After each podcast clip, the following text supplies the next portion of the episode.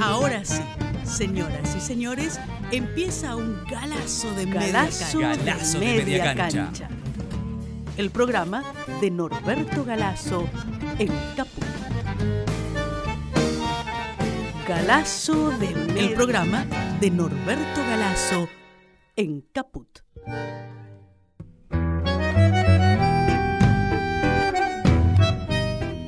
Buen día, buen día, buen día a todos, a todas. ¿Cómo estás, Norberto? ¿Qué tal que se cuenta? Muy bien, bueno, acá arrancando una nueva edición de Galazo de Media Cancha. Eh, ya llevamos, no sé, como 50, 60, 70 programas al aire, lo cual es todo un, un récord. Eh, tu entusiasmo no ha decaído en, todos estos, en No, todo no. este tiempo, pese No. a todas las adversidades, ¿no? Yo soy muy tosudo. Bueno, para los oyentes que, que nos están escuchando por primera vez, les cuento que charlamos durante media hora con el maestro Norberto Galazo. Lo que hacemos es un, una breve, un breve perfil, unos pincelazos sobre la vida de un argentino o de una argentina maldita, es decir, un, un escritor generalmente, un luchador, un militante, un intelectual que ha tenido en su, en su momento el coraje de enfrentar a, la- a las ideas dominantes y bueno, que en razón de, de esa lucha, de ese enfrentamiento han sido arrinconados, separados, silenciados. Hoy vamos a hablar sobre un maldito sobre el que vos escribiste un, un excelente libro, Norberto, hace mucho tiempo, ¿no? Sobre Felipe Varela. Sí, difícil libro porque había en todos lados poca información. Claro, De Felipe Varela lo que se sabía era lo que decían la, los mitristas. el folclore. Sí, ah, el folclore. Matando bien y se va. Esa era la, la que se habían pintado a Felipe Varela, ¿no? Como un fascineroso Sí, que había hecho este crímenes por, por hacerlo, que matando bien y se va. Y ocultando todos los aspectos positivos de Varela y el por qué Varela se larga a montonerear. claro, Porque na- Varela nace en 1821, sí, época en que empieza justamente la época rivadaviana en Buenos Aires. ajá. Empieza la libre importación, Que es lo que arruina las provincias. que es lo que arruina las provincias y ha arruinado últimamente con la política de Macri también a muchas industrias y a muchas pymes que no, les, no, no pueden competir, ¿no es cierto? Que es la misma, ¿no? Es la misma política. Es la misma política. La de Rivadavia que la de Cuando- Macri. Claro, cuando la oligarquía toma el poder, se vincula al extranjero y rechaza a su propio país, a sus propios compatriotas, que los considera bárbaros, incultos, negros, este y hace sus negocios Claro, con el exterior. claro. Total tienen los, el sistema, el Sí, ya. entramado offshore Claro, que tiene la guita afuera. claro.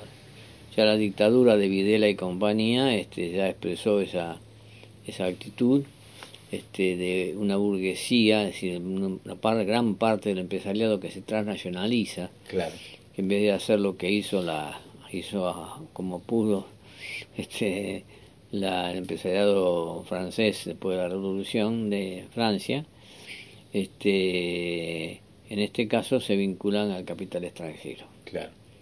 y después giran tienen van a los paraísos fiscales colocan sus dineros ahí no pagan impuestos son empresas que no se sabe de quién son Ujú.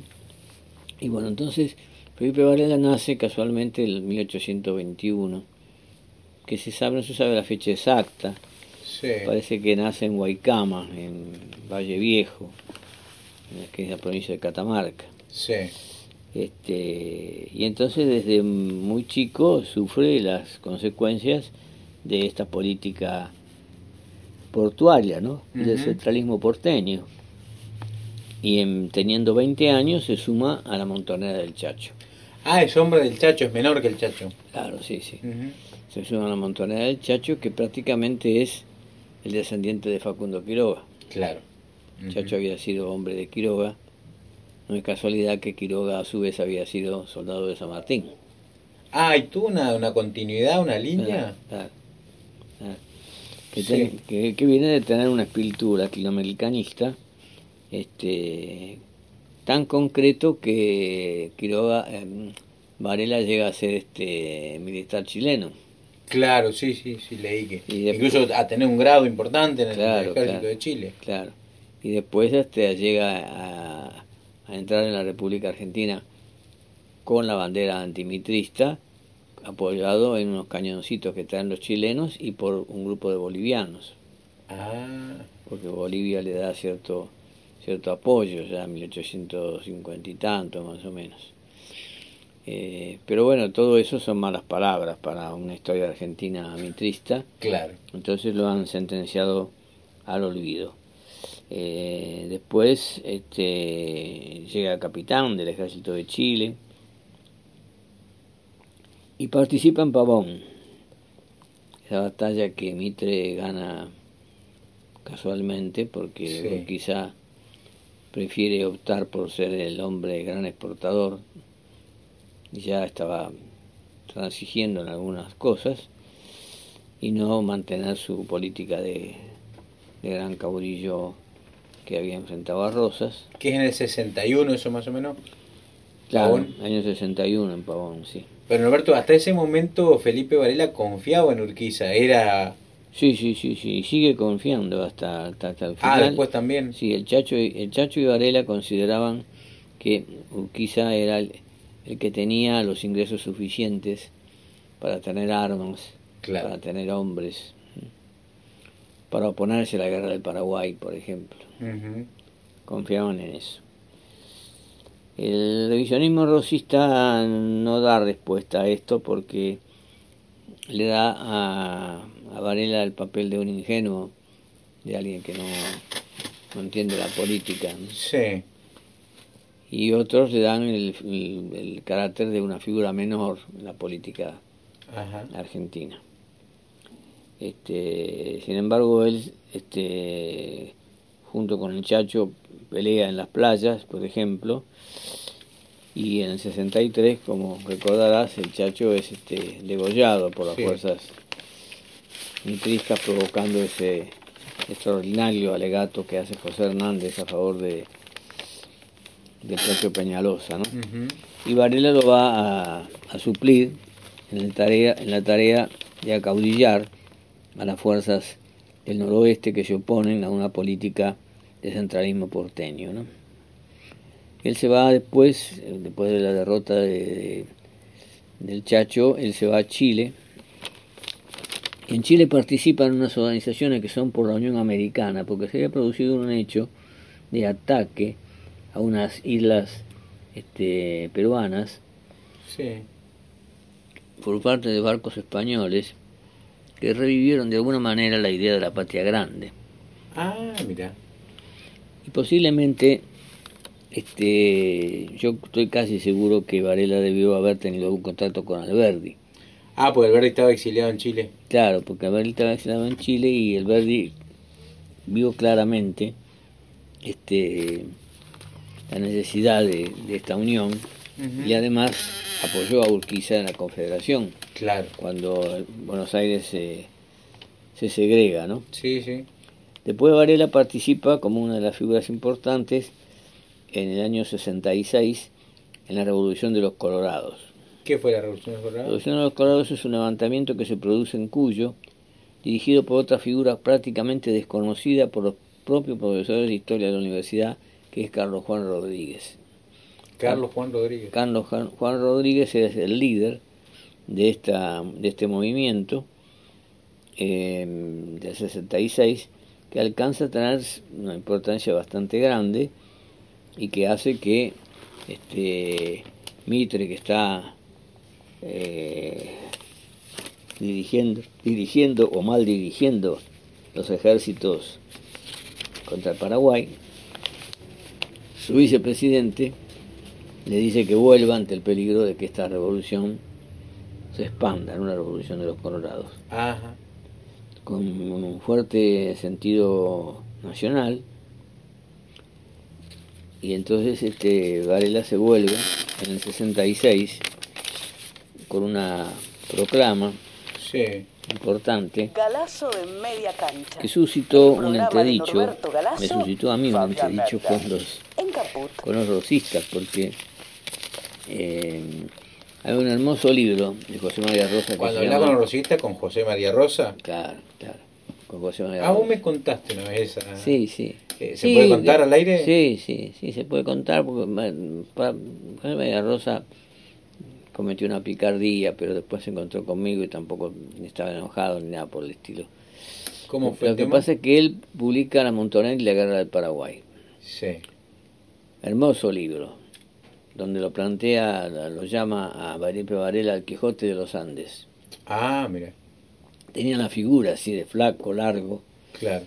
este delgado, eh, y Rosa lo, lo elogia mucho, toda su epopeya, este, y lo que significó la, la barbaridad de la guerra del Paraguay. Y lo que comete es un, una cosa que, bueno, se ha dejado tentar, este, pero el 6 de diciembre del 66, cuando el año 66, ya la guerra había comenzado en el 65, cuando Varela entra desde el norte con una proclama, Sí. Rosa la publica mutilándola. José María Rosa publica ese programa Mutilándola, una parte. claro, porque la, la- la proclama dice lo siguiente. A ver. El hermoso y brillante pabellón que San Martín, Alvear y Urquiza llevaron altivamente en cien combates, haciéndolo tremolar con toda gloria en las tres más grandes epopeyas que nuestra patria atravesó incólume, ha sido vilmente enlodado por el general Mitre, gobernador de Buenos Aires.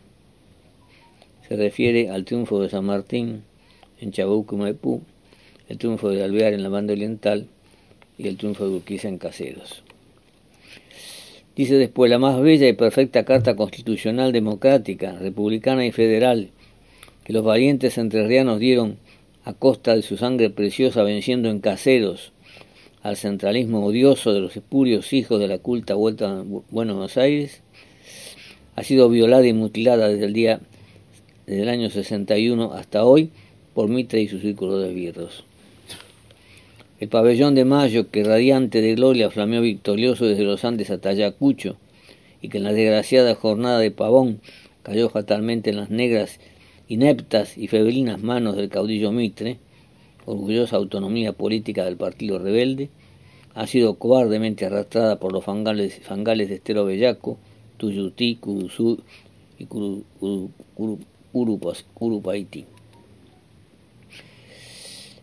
Esto no lo pone Rosa, pone el resto de la proclama, porque claro, esto es un ataque muy A fuerte al centralismo porteño Claro. y a Rosas. ¿Pero que suprime toda esa parte? Sí, sí, sí, la suprime y no pone puntos suspensivos ni nada, lo cual yo lo dije, lo escribí en un trabajo que hice sobre Felipe Varela. Don Pepe ni se preocupó porque era un tipo así muy desaprensivo. Sí. Este, no sé si se habrá informado o habrá informado y habrá dicho este es un joven que tiene ganas de probarme. Pero la editorial sí, me llamaron de la editorial Oriente, que publicaba las obras completas de Rosa, Sí. muy enojados. ¿Qué te dijeron? Y que cómo se atreve usted, que yo digo, mira, este, a, a hablar de otra historia, ¿no? Lo que ustedes tienen que hacer, le digo, es llamarlo a Pepe Rosa y decirle cómo se atreve él a, a publicar sin puntos suspensivos una proclama de Varela omitiendo la posición de Varela, que es tan antirrosista como la del Chacho que se había levantado tres veces contra Rosa, así que tenía que exilarse por eso. Claro. Bueno, después este había ahí un amigo, este y todo quedó quedó en la nada, ¿no? Norberto, pero eh, la carta, digamos, el- el- no hay discusión sobre el documento. No, porque el documento es producto de un este, soldado de, Varela Sí. que guarda la, la documentación y después su hijo cuando encuentra la proclama la publica. Ah, es, es decir, existe publicada tal cual vos la Claro, publicaste. claro, claro. Sí, sí, sí, está publicada en un libro, de esos que no se consiguen solamente en librerías de viejo, que yo lo conseguí un poco por casualidad. Y entonces, este, bueno, Pero Eh, vos advertiste cuando lo hiciste esta omisión de Rosas, de José y- María Rosas. Sí, yo tuve que decirlo porque... Ah, eh, claro. claro. Claro. No, eh, se lo comenté a Ramos y Ramos me dice, "Y no, porque qué sé yo, porque Don Pepe es un amigo y además este eh, debilitamos en la lucha del revisionismo. Y digo, "Bueno, pero nosotros no somos revisionistas rositas, somos revisionistas federal provincianos. Sí, pero igual, qué sé yo. Y bueno, yo no le hice caso porque...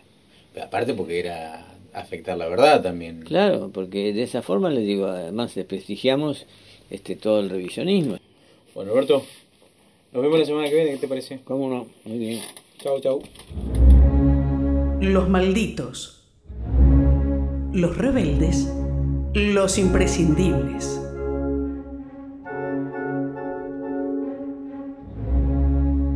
Galazo de media cancha. El programa de Norberto Galazo en Radio Caput.